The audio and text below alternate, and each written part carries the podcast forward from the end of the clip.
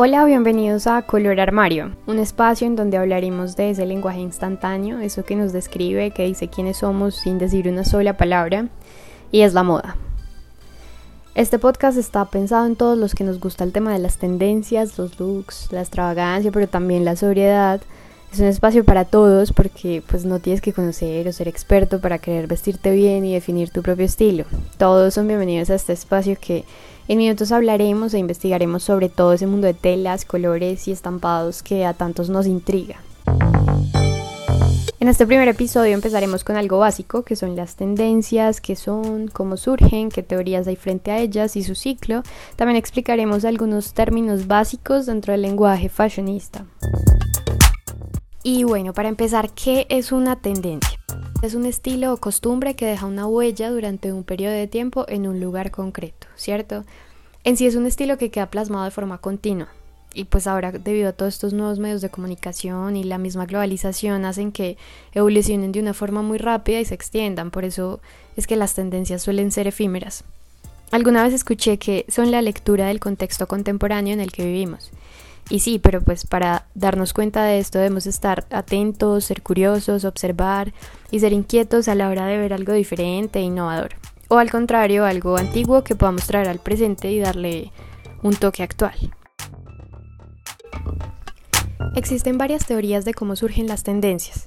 Vamos a nombrar algunas de las más escuchadas, empezando por la trickle down o efecto derrame. Esta se supone que va en efecto vertical de arriba hacia abajo, la cual dice que las tendencias las empiezan las marcas de lujo, bien sean los runway, los desfiles de la alta sociedad, con marcas tipo Louis Vuitton, Coco Chanel, Fendi, entre otras, y son las que dan el inicio a la creación de estas. Por ejemplo, ellos crean ahora la tendencia que se viene en primavera-verano. Y aquí empieza un ciclo que inicia en las pasarelas de estas marcas de lujo, Luego pasa a las marcas de alto alcance, las cuales son costosas y no son tan fáciles de adquirir por sus elevados precios, pero no llegan al nivel de las de lujo.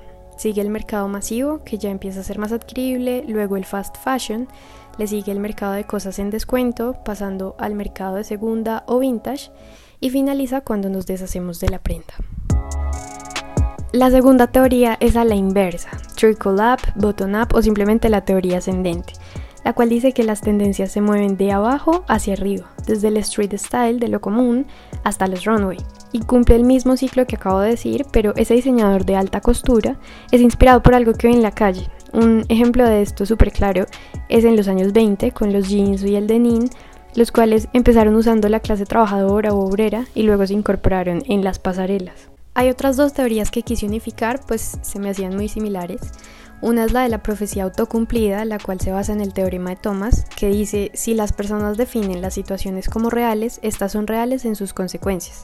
¿Y qué quiere decir eso? Que si decimos que va a pasar algo, pasa. Asimismo, las marcas o revistas pueden decidir que algo va a ser tendencia con solo decirlo.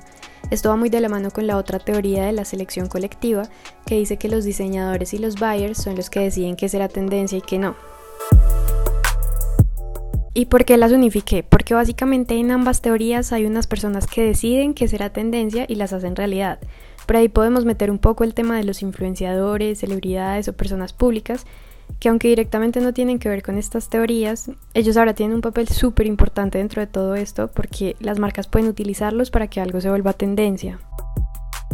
Esto me hace llegar a la última teoría que se llama Trickle Across o teoría de penetración transversal la cual no va como las anteriores en vertical, sino que esta va en horizontal, pues se basa en el concepto de masividad y esta dice que ahora debido a la industrialización todos podemos acceder a las tendencias al mismo tiempo.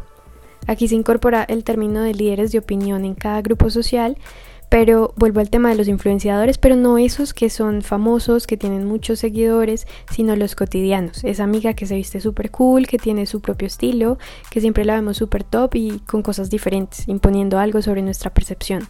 O ese chico de la clase que se viste con muchos colores, que innova siempre con sus combinaciones y se arriesga con la extravagancia. Aquí estamos hablando de esos influenciadores cotidianos con los que nos encontramos a diario. Estas personas puede que hagan cool hunting. ¿Y qué es eso?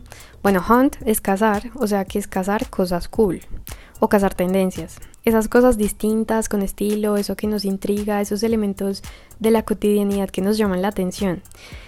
Voy a nombrar seis cosas sobre el cool hunting que escuché en Fashion Papers y me parecen súper importantes. Y la primera es, Vintage es algo que estaba de moda hace 20 años, o sea, le cuesta 20 años volver a entrar en el ciclo de la moda.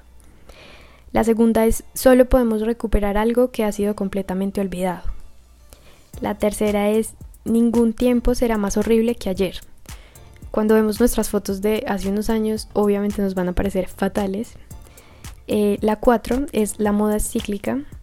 La quinta es nada de lo que tenemos regresa sin modificaciones. Y la sexta es que podemos predecir el futuro a través del cool hunting y nos dan una fórmula mágica para identificar o aplicarlo, la cual consiste en devolvernos 5 años, buscar un elemento que nos incomoda muchísimo, algo disruptivo o maluco que no nos guste, y traerlo al tiempo presente y modificarlo hasta que nos guste.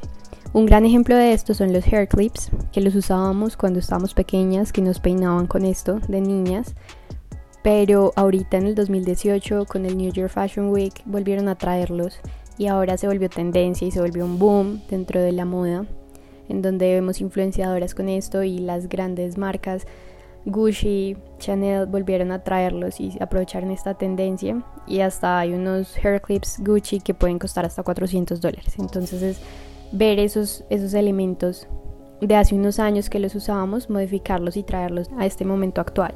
Y de todo lo que acabamos de hablar, yo siento que son palabras que no solo pueden quedarse en términos de las personas del gremio, sino que también podemos ser nosotros los que protagonicemos nuestra propia pasarela en lo cotidiano. Apropiémonos de todo lo nuevo, todo lo que se viene y todo lo que creamos que nos complementa. Intentemos atrevernos a experimentar que posiblemente nos encontremos a nosotros mismos, porque algo que está de moda no es nada sin nuestra propia esencia. ¿Y ustedes qué piensan de todo esto? ¿Se consideran cool hunters?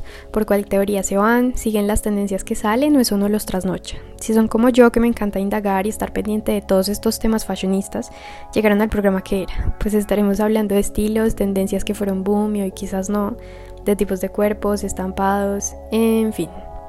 Espero un próximo episodio de Color Armario porque la moda la debemos resaltar en nuestro diario. Hasta la próxima.